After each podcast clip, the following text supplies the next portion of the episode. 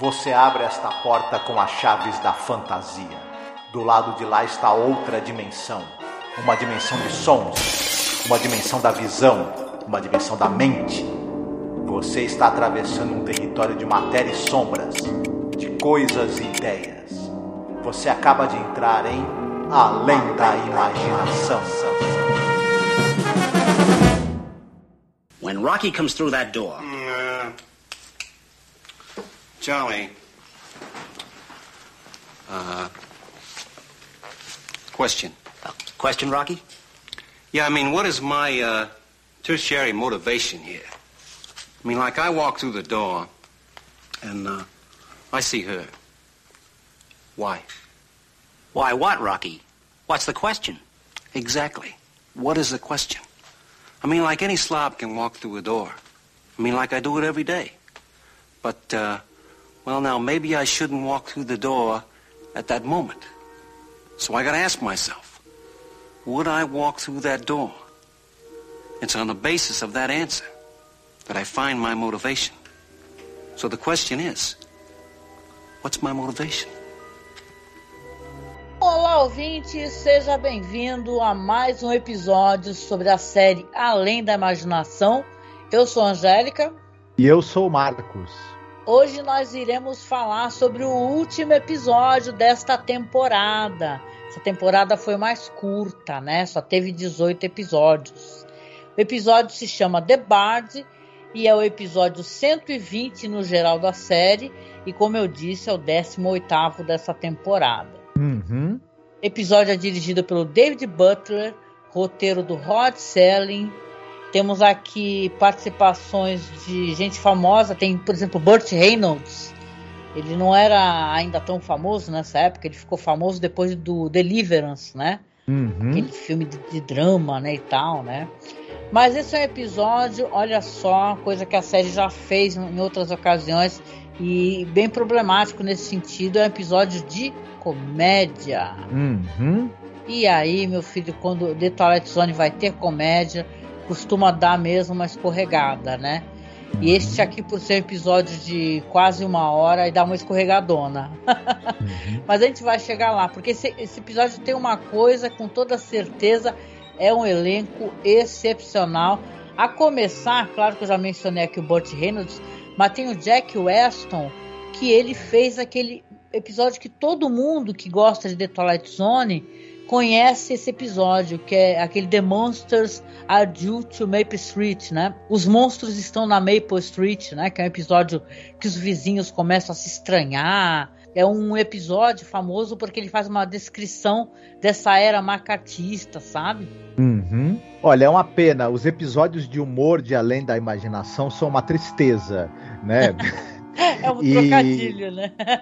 e esse aqui, olha, roteiro do, do, do Rod Selling, acho que vale a pena a gente eh, destacar logo de cara que ele queria muito escrever esse roteiro, porque a gente ainda não falou da sinopse, mas esse roteiro tem muito a ver com a experiência de vida dele.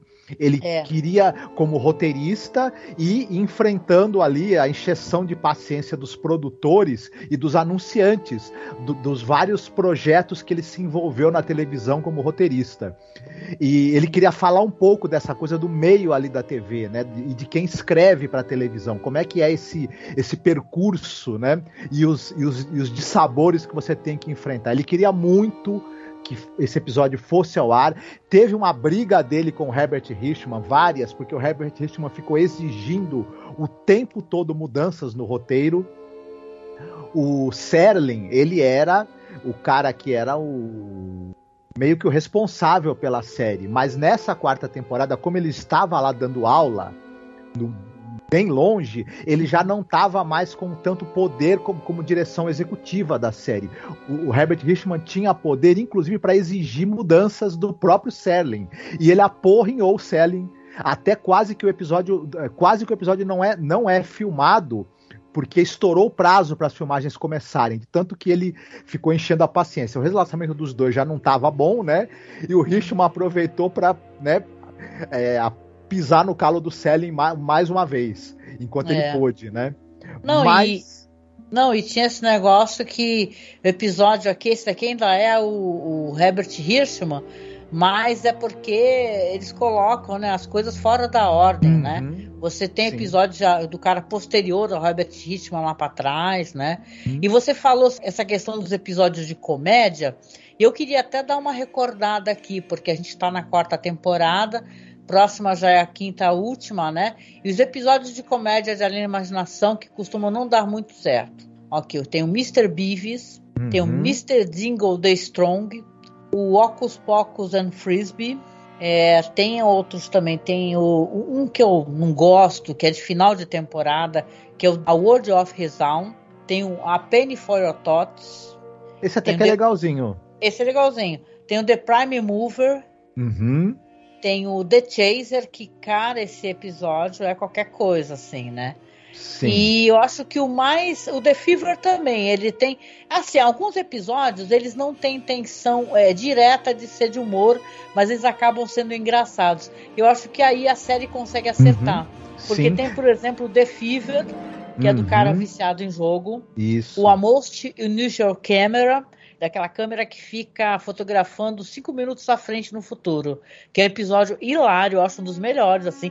Mas não é intencional ele Uhum. ser de humor, então é Sim. estranho, né? Tem também, por último, aqui o A Piano in the House, que Uhum. também é um episódio de, de humor, né, e tal, mesmo tocando uma, uma temática assim meio sombria. Uhum.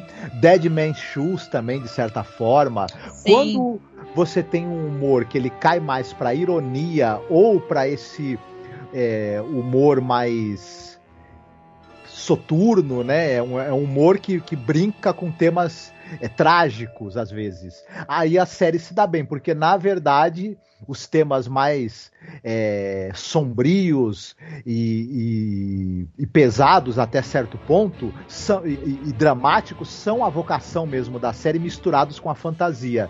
Quando Aham. o humor tá misturado ali com, com o drama e com a tragédia, aí a série funciona mais.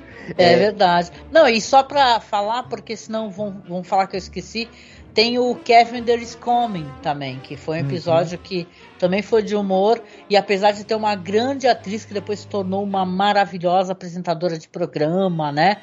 É, a Carol Burnett, né? Você tem é, um episódio que também a questão Uhum. humorística dele não funciona, né? Então é por aí. Sim, você teve gente do peso, né, do Buster Keaton, da Carol Burnett nos episódios de humor, do Isso. próprio Burgs Meredith, e a coisa não vai, né? E aqui, então, olha, você tem o, o Rod Selling escrevendo um, um- um roteiro que ele queria muito ver televisionado. Você tem o David Butler, que é um cara com uma experiência vasta. Você tem um elenco aí estelar, Jack Weston, John, Ma John MacGyver, John Williams. O que que poderia dar errado num, num, num episódio como esse? Apenas tudo, né? Tudo, tudo. Esse é um dos episódios mais odiados da série. Eu fiquei sabendo Uhum. disso, pesquisando.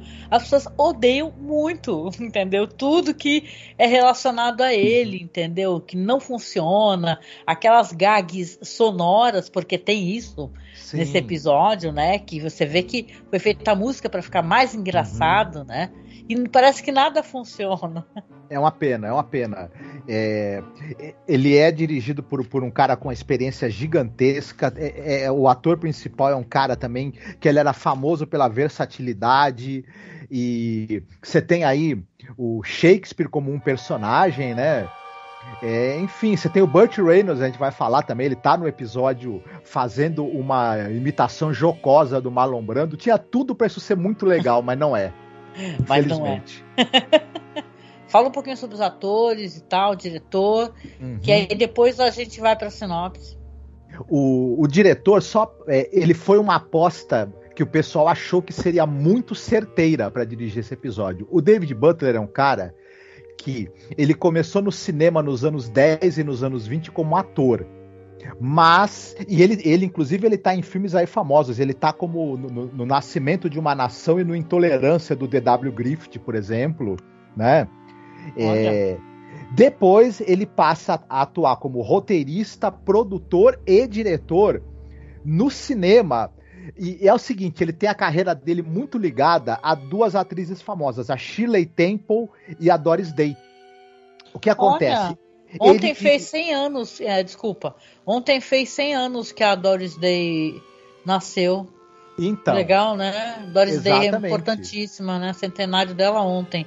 É claro que vocês estão escutando isso no futuro, né? Mas a gente está gravando aqui um dia depois do centenário da Doris Day. Uhum. Ele dirigiu os filmes que eram filmes que eram veículos, por exemplo, para Shirley Temple. Entre eles, A Mascote do Regimento, A Pequena Rebelde. E isso, isso nos anos 30. Entre outros, ele dirigiu mais filmes com a Shirley Temple. Já com a Doris Day, o que acontece? Ele e, e, o diretor, o Michael Curtis, eles ficavam se revezando para dirigir os filmes em que a Doris Day era protagonista. E ele, nos anos 50, ele dirigiu com ela, por exemplo, Ardida como Pimenta, Lua Prateada, Paris em Abril, é, Rouxinol na Broadway, enfim ele está muito ligado à, à, carreira dessas duas atrizes e, e, obviamente, eram filmes que tinham um lado meio de comédia, um, filme, um lado meio romântico, eram filmes para família. Então, o David Butler tem muita experiência. É, nesse tipo de filme. Ele também dirigiu é, teledramas, dirigiu outras séries. Ele dirigiu um filme que passou até cansar na TV brasileira, que é aquele O Ricardo Coração de Leão, por ah, exemplo. Uhum. Né?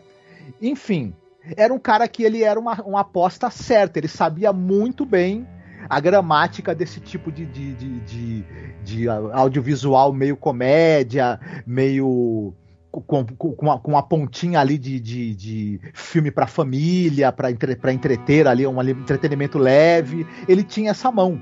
Mas fazer o que, né? Aí a gente tem no elenco o, o, o personagem principal é vivido pelo Jack Weston. Esse cara, ele é um ator que ele fazia. Ele era um cara muito versátil.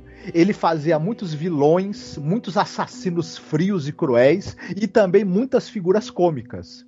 Ele era um cara que ele, ele só não, pela aparência dele ele não poderia ser protagonista, galã, mas papéis é, vilanescos e cômicos ele tava ali. Ele era, um, ele era um cara muito presente nos teledramas, por exemplo. Uhum. Ele, ele estrelou uma série junto com o Cliff Robertson, que era uma série chamada é, Rod Brown of the Rocket Rangers. A gente falou do Cliff Robertson, os, eles eram dois protagonistas de uma série de ficção científica e aventura, por exemplo. Ele tá no filme Imitação da Vida, ele é o Tom, papel Olha. importante, né? Uhum. Ele, já na, no lado cômico dele, ele tá naquela série famosa The Hathaways, que era um, um casal que eles tinham três chimpanzés adotados como filhos no lugar de crianças. Eita né? caceta. Ah. Isso. Ele, você mesma citou, ele tá no, no, no Além da Imaginação, né? No, nos Monstros Estão na Rua Marple. Ele tá em muitas séries policiais e muitas séries de faroeste. Muitas mesmo, né? Ele tá em filmes como Um Clarão nas Trevas, por exemplo, filmes importantes. Já no, no, no final da vida, ele participou, por exemplo, do Dirty Dancing, né? Já no final da carreira, e do famigerado Short Circuit 2. Né? Um cara que ele era um craque, ele era um baita de um ator. Só que aqui, eu não sei, eu vou te falar, é duro de aguentar a atuação ah. dele. Mas chegaremos lá. Ele, ele, se esforça, eu acho. Mas é, a gente tem um momento muito surreal nessa nesse episódio em que uma certa mulher que trabalha numa livraria, ela tem um diálogo muito muito estranho e não sense com ele. Essa mulher da livraria, ela é vivida por uma atriz chamada Doro Merandi. Ela era uma baita atriz de teatro. Ela esteve em tudo que é teledrama que você possa imaginar, no Craft Television, no Lux Theater, no Playhouse 90.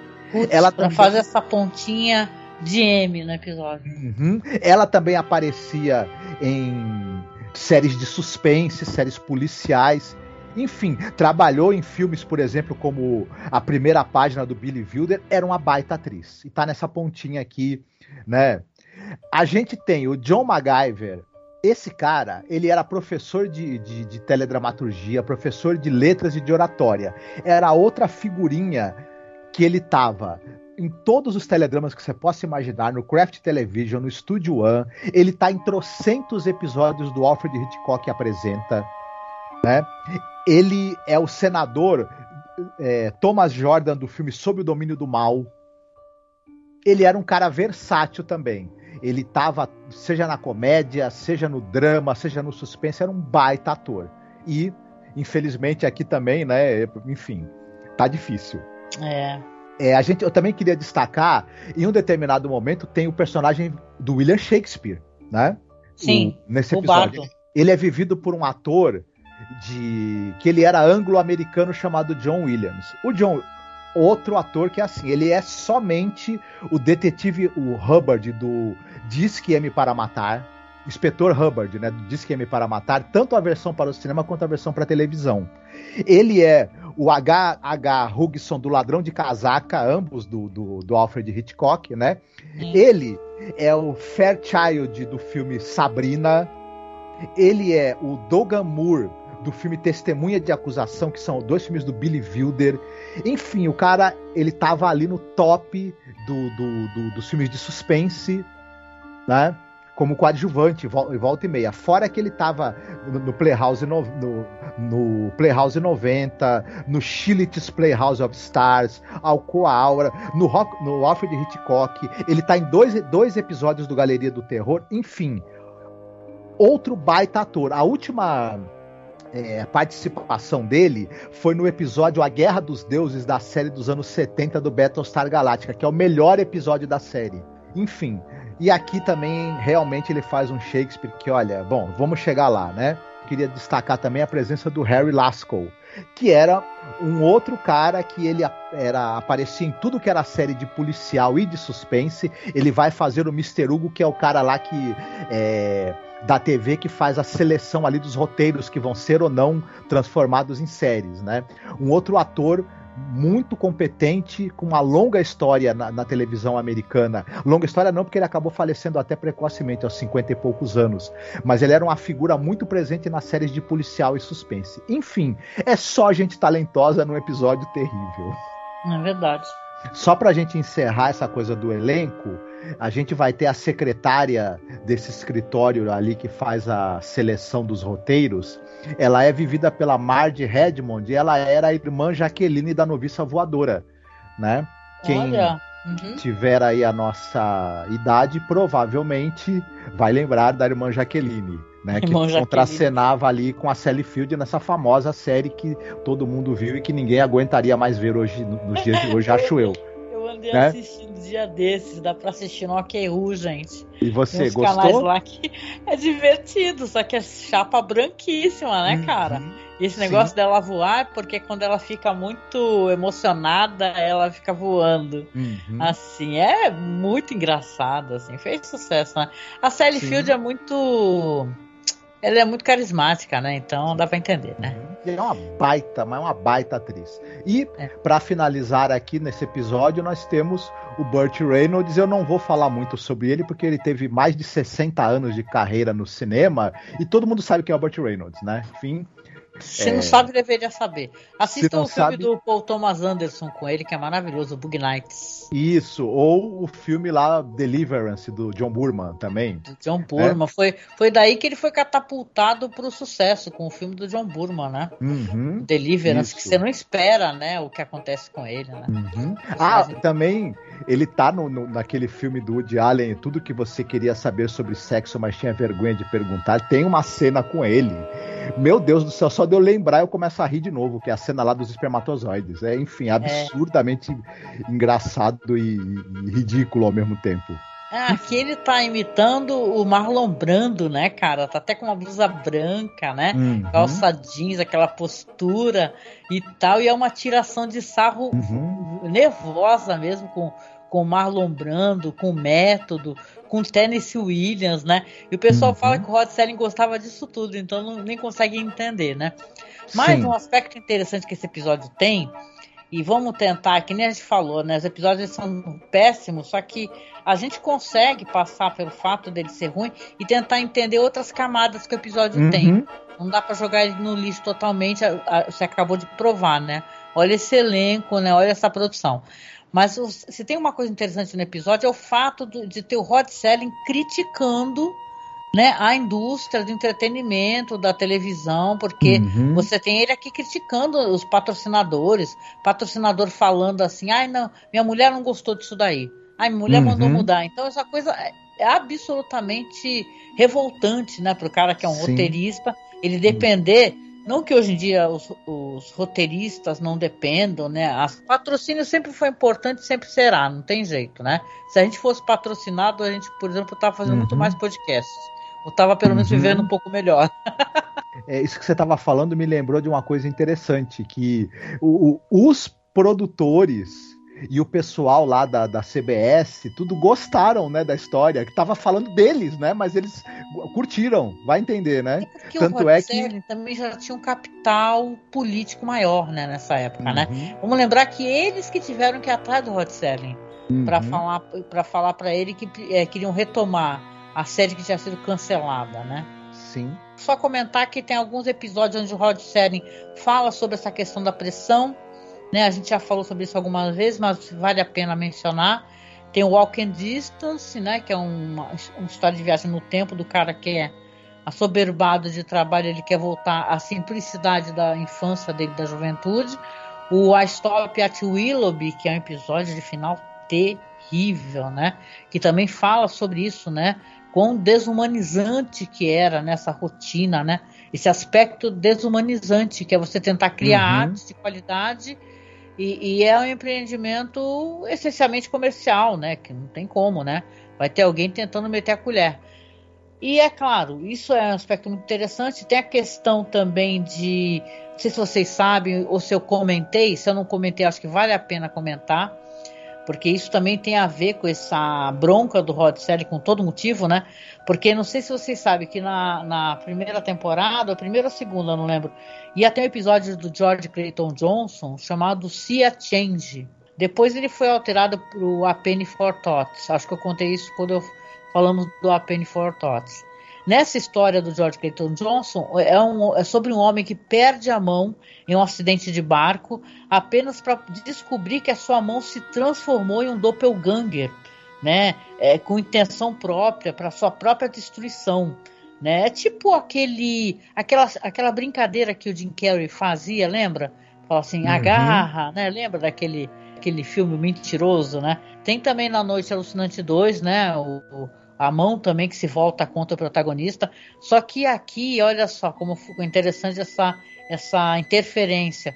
O patrocinador do programa, na época, era um fabricante de alimentos. E ele pensava que esse assunto era muito nojento e ia tirar o apetite do público. O Buck Houghton, que era produtor da série na época, foi forçado a falar para o George Clayton Johnson que não ia ter como, uhum. entendeu? apresentar a história dele, né? Para você ver.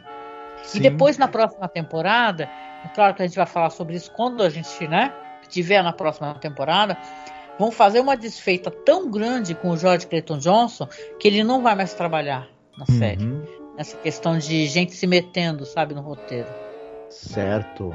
Então, hoje é você que faz a sinopse, então, né? Uhum. Sim. O nosso episódio gira em torno de um cara chamado Julius Mummer, que é vivido pelo Jack Weston. Esse cara é um escritor, um aspirante a escritor e a roteirista de televisão. Ocorre que as ideias que ele tem para roteiros são todas absurdas e infilmáveis. Ele há muitos anos fica enchendo a paciência do Mr. Hugo, que é um cara que ele, que ele agencia escritores e faz a seleção de roteiros para serem apresentados para projetos na televisão. E o Mumer tá sempre ali né, enchendo a paciência do Mr. Hugo e tentando empurrar alguma ideia ou algum roteiro para ele. É, ocorre que o, o pessoal lá da, da, da, emissora que o Mr. Hugo trabalha tá querendo fazer algum é, show, alguma coisa na televisão que tem a ver com magia negra e tudo mais. E aí ele fala pro, pro, pro Julius, né? Fala: olha, se você conseguir produzir alguma coisa que tenha relação com esse tema, eu vou tentar apresentar um, um roteiro seu, tá? O Julius, que não sabe absolutamente nada desse assunto, vai até uma livraria tentar procurar livro sobre o assunto. Magicamente, um livro salta da prateleira, um livro de feitiços, e vai cair nas mãos dele. E ele fica lá tentando fazer algum feitiço que dê certo, né? Para invocar alguma entidade que o ajude. Ele acaba, de uma maneira meio não muito bem explicada, acho eu, pela história, invocando justamente o bardo inglês é, William Shakespeare. Bom, ele convence o Shakespeare a fazer uns esboços de, de, de, de tramas ali, de histórias e de peças para que ele possa apresentar como se fossem dele lá para o Mr. Hugo e para a emissora de TV. O que, que, será que vai acontecer a partir daí? Hum. Hum, pois é, pois é, pois é. Difícil, né? É, o episódio quer ser muito engraçado, né? E ele faz tanta força para ser engraçado que não é nada engraçado. A atuação do Jack Winston tá muito boa. Ele tá tentando, sabe, fazer aquele cara meio neurótico. Que ele, ele vem com. Ele tem muitas falas, né? Você vê, ele tem que falar tudo muito rápido, né? Uhum. Pro Hugo. Ele, ah, e se eu fizer isso, fazer aquilo, e nada é bom. Né? E o outro personagem já tá, ah, não te aguento, vai embora, vai voltar a ser motorista, né? Um negócio assim, né? Uhum. E aí ele vai falar para ele, ó, se você conseguir é, pesquisar algo sobre magia negra, de repente escrever alguma coisa nesse sentido, que é o que a, a emissora está interessada. Aí ele vai para essa loja, essa mulher. Gente, é, é, é totalmente aleatório. É totalmente aleatório. A mulher, ela fica falando de beisebol para ele do nada. Uhum. Saca? Do nada, assim. Ela sai lá de dentro já falando de beisebol. E, tipo, assim, a piada é o Keats, né? Porque Uhum. ele procura alguma coisa sobre, sobre Keats, que é o poeta, né? Quem assistiu Penny Dreadful vai lembrar, porque tem a. é, Tem Uhum. muitos poemas, né, lá em Penny Sim. Dreadful. O Keats, ele também era um cara ligado em ocultismo, o John Keats, né? Talvez por isso que o Julius Mummer procura algo sobre ele, Ah, né? sim, sim. Então, aí no caso a mulher começa a falar do Keats, que é. Que é do beisebol, saca? Totalmente aleatório. Aí no Uhum. final o livro salta da estante e ele pergunta, né? Vai, esse livro que eu tá precisando mesmo. Tem uns- umas conjurações, não sei o quê. E bababá, quanto é que ela dá o livro de graça, ele vai embora. Saca? É o desperdício da atriz, Uhum. entendeu? Sim. Total, geral. O personagem dela não tem nem sentido na história. Uhum. Era pra ser uma gag, mas não tem gag aí. Sim. É só bobo, né? Essas primeiras é, é, a, a primeira metade do episódio é, dá pra ver que esse roteiro ele foi passando por reescritas e foi sendo picotado às pressas. Porque parece que nada cola com nada É, essa coisa do, do, do, do Julius ficar enchendo a paciência do agente lá, do cara que agencia os roteiristas. É, tudo bem, é, o Jack Weston tá se esforçando muito, mas a, a própria. No papel mesmo, esse personagem dele é um personagem irritante e que ele não tem muita graça, no, no meu ver. Ele é um cara bobão, cheio de ideias idiotas e absurdas. E, e isso gera. E, e, ele falando todas essas ideias, isso gera um jorro verborrágico nesse personagem, que você fica torcendo pra ele calar a boca. Fala, é, você não tem nem tempo de rir das piadas. Vai rolar um vulgar display of power, né? Assim, Isso, um a socão a verborragia dele, junto com, com aquelas gags é, sonoras que são feitas lá com a trilha sonora, e, e aí depois você corta, você mesma falou, para essa loja, onde tem essa coisa, esses diálogos nonsense da, da personagem lá, da, da, da mulher da livraria, é, falando o tempo todo de beisebol em vez de falar de literatura. Você fica perguntando o que, que isso tem a ver com a trama principal. É.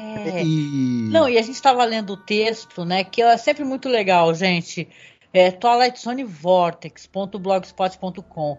Leiam os textos do- dos caras lá.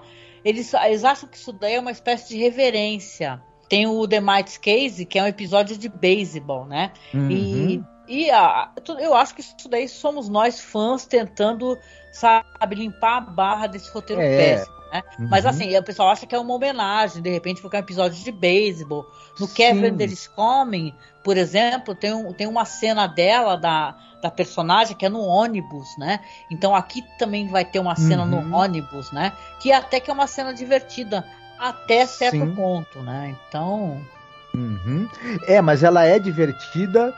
É, essa cena do ônibus que você está se referindo, e o, John Ma- e o Jack Weston se esforçando como sempre. Só que aí você para para pensar o seguinte: essa cena tem exatamente qual propósito dentro dessa, dessa história? Nenhum. É, parece gags que estão sendo encaixadas e, e que não, no fim não, não são orgânicas com a história né, que está sendo contada. É, Parece que você estava tentando colocar gags cômicas para tentar completar essa uma hora, né? E, e, uma coisa não contribui com a outra. É, como você mesma falou, né? É, quando aparece episódio no, no, no, no The Might Case, quando aparece beisebol, isso tem tudo a ver com o episódio, né? O tema do episódio é É, baseball, porque né? é, é, um personagem que é um jogador de beisebol, né? Sim. Uhum essa cena do ônibus, ela é, no episódio, ela é, ela é, ela é uma personagem que ela é meio estabanada, né? Isso, tem e um aí, anjo com ela, né, e isso. tal. Aí tem a ver. Agora aqui, não, parece que tá ali de graça. E, e, e não, não é, tem... é tudo muito ruim. A gente não sabe nem como é que a gente vai abordar isso daqui, porque para um final de temporada é um puta de um balde de água fria. Uhum. É um episódio, é claro, por favor, né? Assistam e comentem o que, que vocês acharam. Mas ele é muito ruim. Ele uhum. é muito uhum. ruim porque é, a questão do humor dele, ele parece um humor muito específico. O Rod Serling ele está querendo falar de questões internas de produção, né? Parece que quem vai sentar para assistir é o pessoal que trabalha uhum. nesse meio, talvez para ele seja interessante. É como quando o Rod Serling começa a falar de questões militares, entendeu? E tem toda aquela preocupação com a verossimilhança, que a gente já criticou isso. Que aí também parece que vai ser mais coerente uhum. se o público fosse esse. Só que uhum. a gente não é esse espécie de público, a gente gosta de cinema, gosta de produção cinematográfica, se interessa, só que aqui parece forçado, nada está uhum. funcionando. É para ser engraçado. Sim. Aliás, o que são questões mais para frente, talvez, que sejam questões de bastidores, quando vai ter o Shakespeare e tal, talvez ainda fique um pouquinho mais uhum. divertido, vai ter umas referências com, com, com textos do, do Shakespeare mesmo, né, e tal. Sim, ah, é, eu acho que você tem razão. O, começa a ficar interessante quando finalmente o Julius invoca o Shakespeare, ele, ele se materializa e ele consegue convencer o Shakespeare a escrever para ele. Mas mesmo assim, é, a maneira como Shakespeare é retratado, o, o, John Williams é um grande ator, um excepcional ator, só que é, é, primeiro que é complicado isso daí, porque a gente, a gente. Os personagens que o Shakespeare criou, eles são riquíssimos psicologicamente e, e, e no background que eles têm. O Shakespeare, a gente tem muito poucas informações para saber que tipo de pessoa exatamente ele era. Então o ator tem meio que criado nada o Shakespeare a partir do, do que o roteiro dá. E no fim, o Shakespeare é um cara meio, meio mal-humorado que fica citando o tempo todo falas das suas próprias peças pra gente lembrar que é ele, né?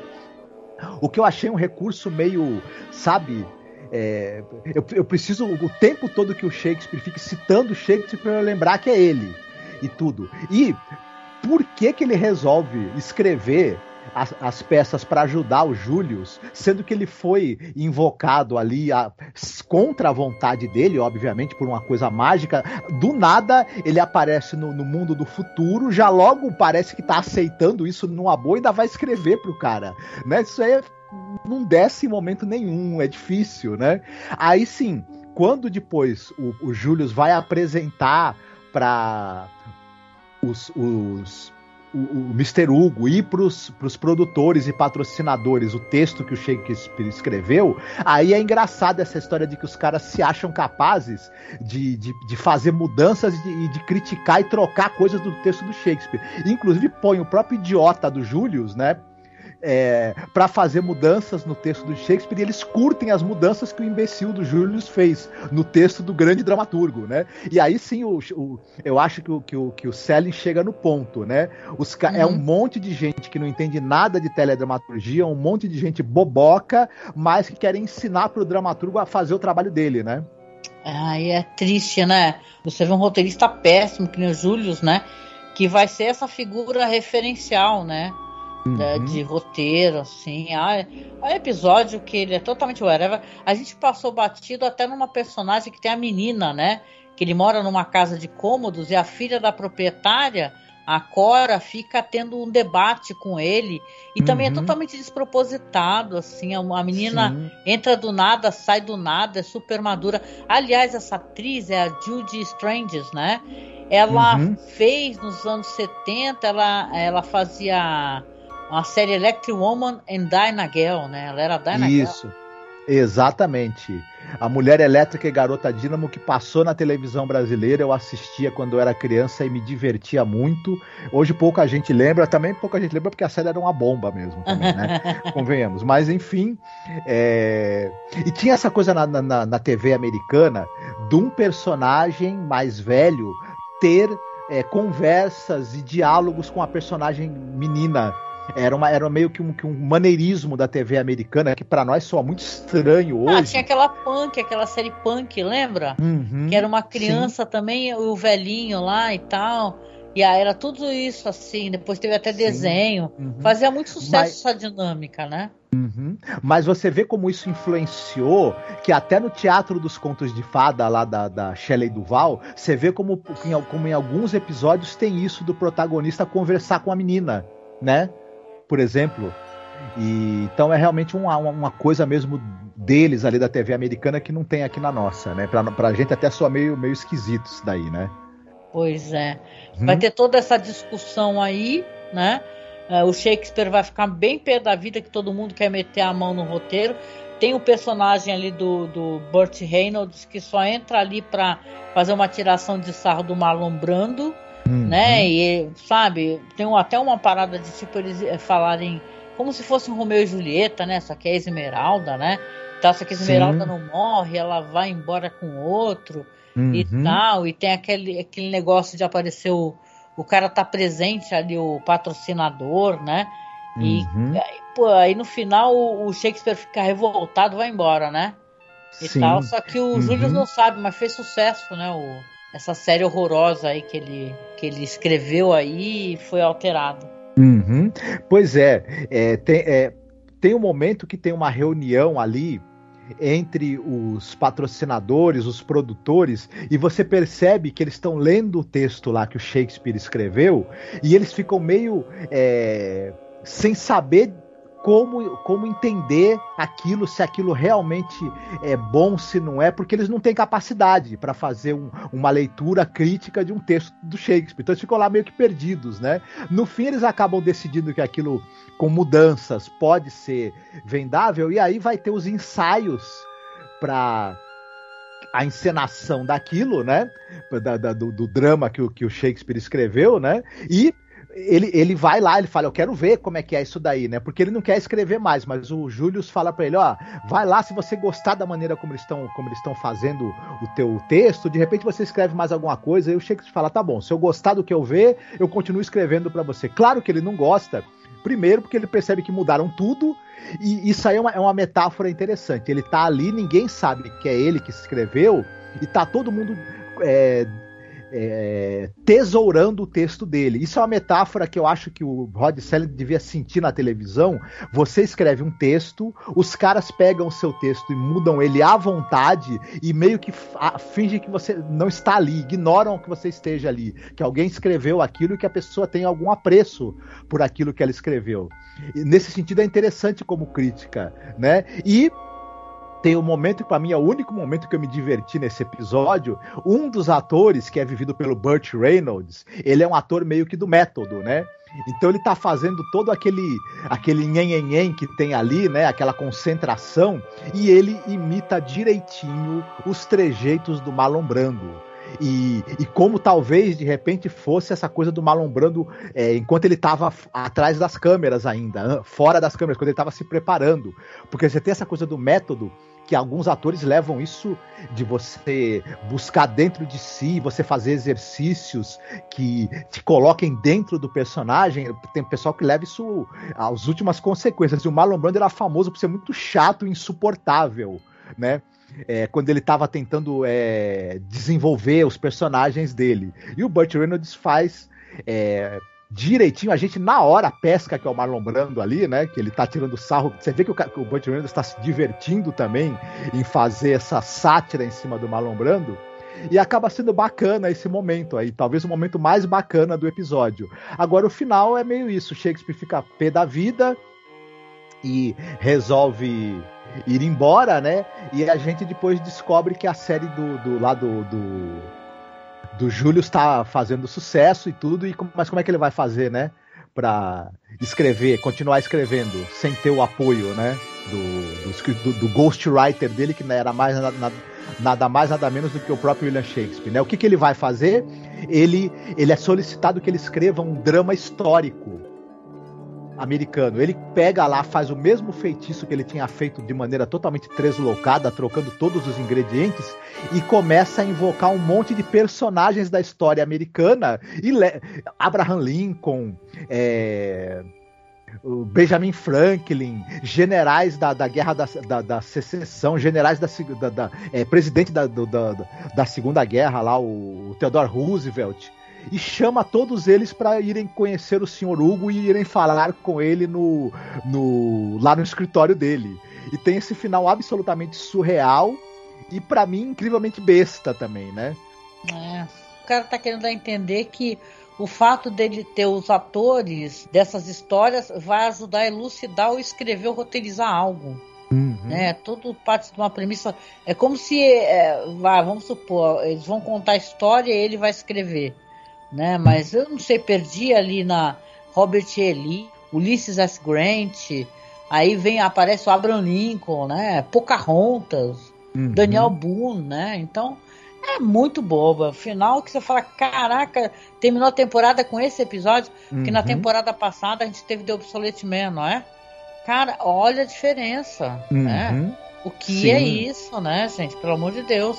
E termina essa temporada muito mal, né? Muito mal, que uhum. a gente fica até meio, meio sem ânimo, né? Sim, eu talvez eu, eu, a gente possa dar o desconto também de que é um humor muito típico ali da, da televisão americana da época. Sabe essas gags? Tá me lembrando a, a série Feiticeira.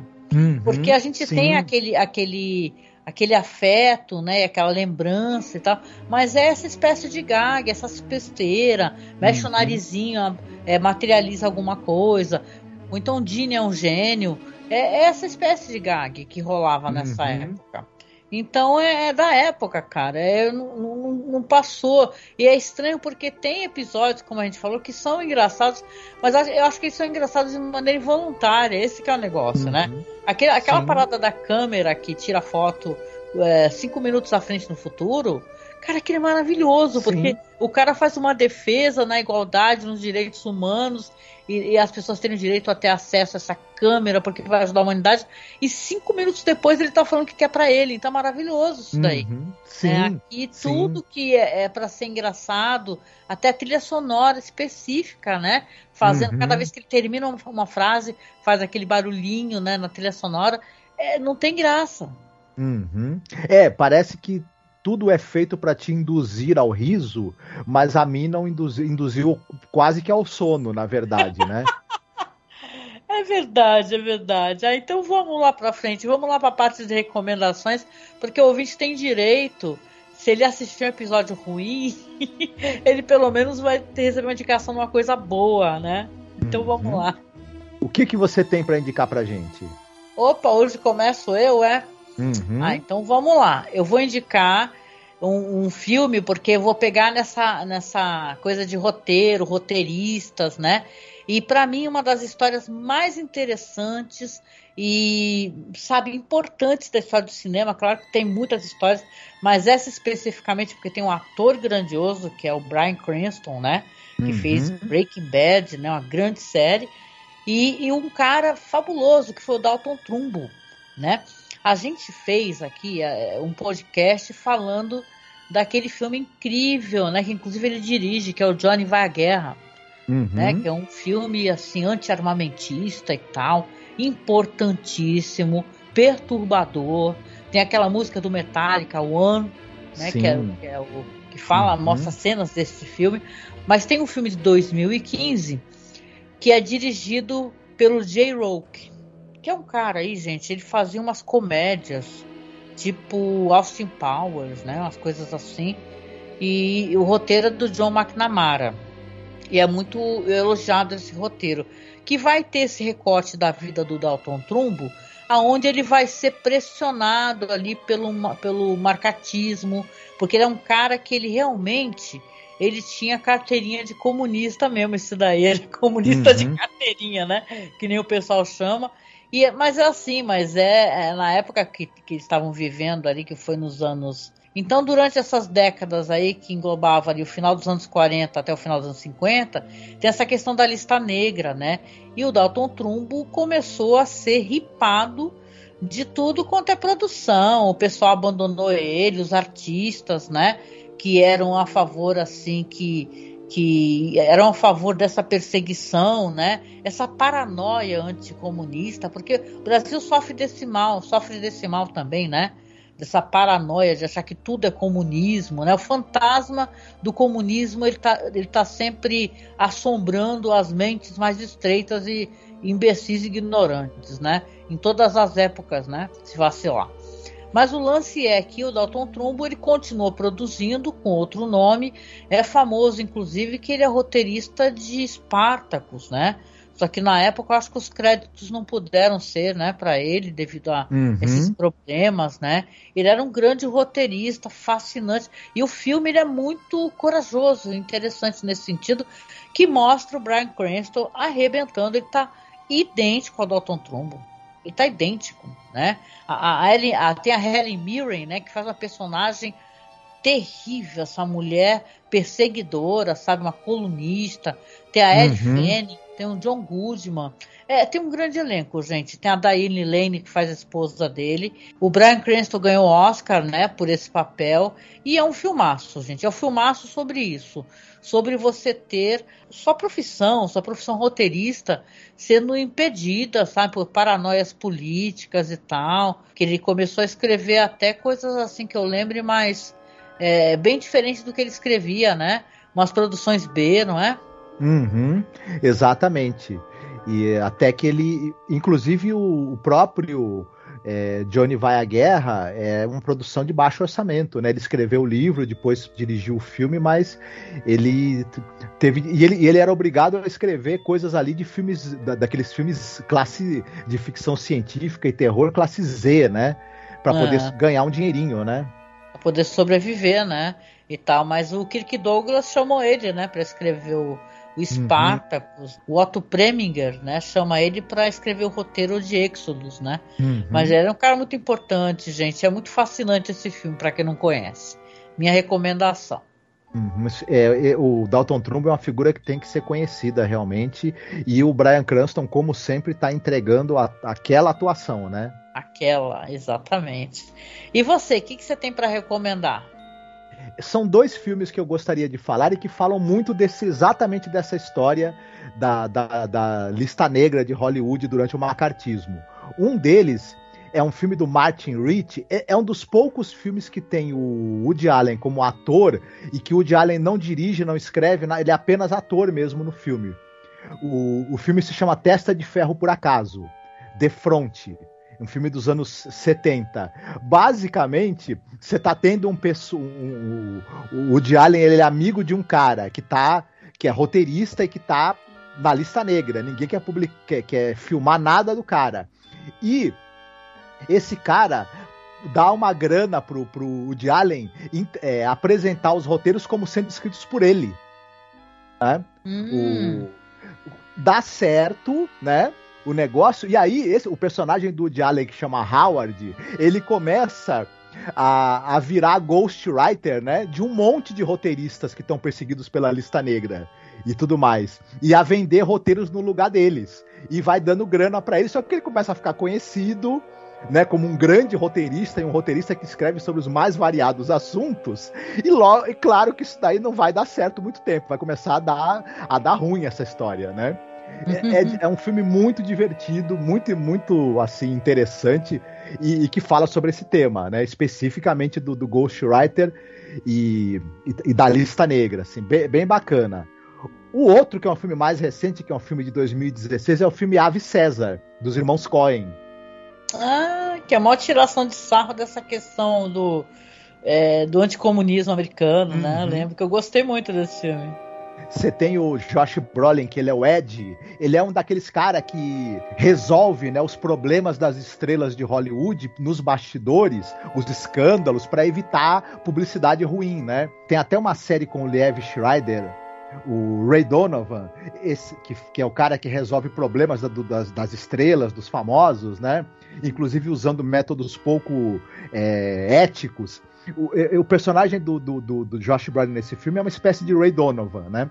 Mas o filme também trata muito dessa coisa da perseguição aos roteiristas e, com, e, os métodos que eles faziam para tentar burlar essa perseguição e vender os roteiros deles. E, inclusive usando ghostwriters, né? Usando o, a, os roteiros sendo apresentados por, por outra pessoa, né? Que, se, que fingia ser o escritor, para que os caras que estavam banidos pudessem publicar, né? E ter seus roteiros é, filmados. Também outro, é um filme muito divertido, tem um sabor muito nostálgico da velha Hollywood, né? Tem Scarlett Johansson, Tilda Swinton, Ralph Fiennes, George Clooney, enfim, um elenco... Tem é... umas cenas de musicais, assim, muito legais, né? Uhum. De assistir. Eu achei que passou mega batido, assim, quase ninguém falou desse filme, assim, uhum. eu, e eu achei que é uma produção grandiosa dos caras, assim. Sim, sim. Ele é um filme que tem, que tem muito a ver também com quem gosta de cinema e da história do cinema americano, enfim, dos anos 50. É, por isso que talvez o público é, não, não, não, gostou tanto desse filme quanto de outros dos irmãos Coen, que tem um apelo mais universal, né? Mas é, vale a pena, é, vale a pena assistir, é um filme bacana. Ah, muito legal, adoro. O outro não assisti, vou ter que procurar, o do Woody Allen lá. Ah, legal. Então vamos lá para a parte final né, do nosso podcast, onde a gente comenta sobre as redes sociais, gente. Estamos no Facebook como Masmorra Cine, como The Twilight Zone Behind Scenes, como Cineclube da Masmorra também, no OKRU, tá? Que é lá que a gente tem, por exemplo, vários filmes interessantes, é, coisas que a gente menciona no podcast a gente sempre tenta facilitar, né, para o público poder localizar o que a gente comenta. Então você pode encontrar a gente também no Instagram como arroba masmorracine e no Twitter como masmorra underline cast, arroba cineclube da masmorra e arroba zona crepuscular, tá bom? Temos essas presenças nas redes sociais, os nossos perfis de apoio a gente sempre pede apoio para você que está escutando os podcasts. Se você está gostando, apoie a gente, doe algum valor. E a gente agradece sempre os padrinhos e madrinhas. Muito, muito obrigada. E, claro, se você puder, apoie a gente, se você ainda não apoia. O link do padrinho está lá abaixo aí e do Colabore aí também. E nesse último podcast, né, Marcos? Você escolheu uma musiquinha para tocar no final. Sim, é uma música instrumental e bem swingada do RJD2, que é um músico, né, e, e, instrumentista, é do disco dele Dead Ringer. A música, a música se chama Ghostwriter. Ghostwriter, não conheço nenhum músico, sinceramente nunca ouvi falar. Uhum. E é legal, a música é boa. É bem legal. Esse nome dele é RJD2 é uma brincadeira com R2D2 lá do Star Wars, né? Enfim, do ah, famoso Android, né? Nerds. Sim, o Nerd. Uhum. Certo. Ah, legal. Vou conhecer junto com vocês. Então, lembre que só vai tocar música lá no site, no player, tá? masmorracine.com.br ou no Spotify. Lá no Spotify nós estamos como Além da Imaginação Podcast e no finalzinho toca música para vocês, tá? Então é isso, gente. Agora o último podcast mesmo para fechar a tampa é o podcast de top 5, né? Porque como teve só 18 episódios, nós vamos fazer um top 5, né? Não adianta fazer um top 10. Uhum. Na verdade, teria que ser um top 3, né, Marcos? É que a gente tá sendo legal, né? Ah. Não, maldade. É um top 5 que vai rolar Vamos gravar ao vivo, ou pelo menos tentar gravar ao vivo. Então, fique atento nas nossas redes sociais, tá? Que eu vou publicar lá no Twitter e tal. Procure esses perfis que eu mencionei, ou no nosso grupo lá, que é o Fãs de Além Imaginação. Que eu vou deixar o horário que a gente vai gravar. Provavelmente vai ser de noite, tá? Ou sábado ou domingo. Que a gente vai fazer esse top 5 aí, tentar fazer esse apanhado de como é que foi essa temporada, né? O que, que a gente espera para a próxima. Então, segue a gente nessas redes sociais e entra lá no nosso grupo, tá? Que é Fãs de Além da Imaginação. Eu vou colocar lá também a data direitinho, o horário. Se você quiser acompanhar, se você não puder acompanhar, não tem problema, porque depois disso vai virar um podcast também, né? Então uhum. eu vou deixar no YouTube, né? Mas também vou deixar disponível como podcast, então vai ficar plenamente acessível. Talvez com alguma edição, vai depender de como é que vai ser essa gravação ao vivo aí, tá bom? E é isso, gente. Até então, o próximo podcast, que é o ultimão, tá? Que é o top 5 e a gente deixa para vocês um abraço apertado, se cuidem e até logo. Cuidem-se bem. Beijo, tchau, tchau. Tchau.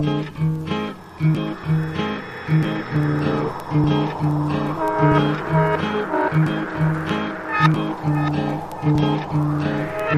you.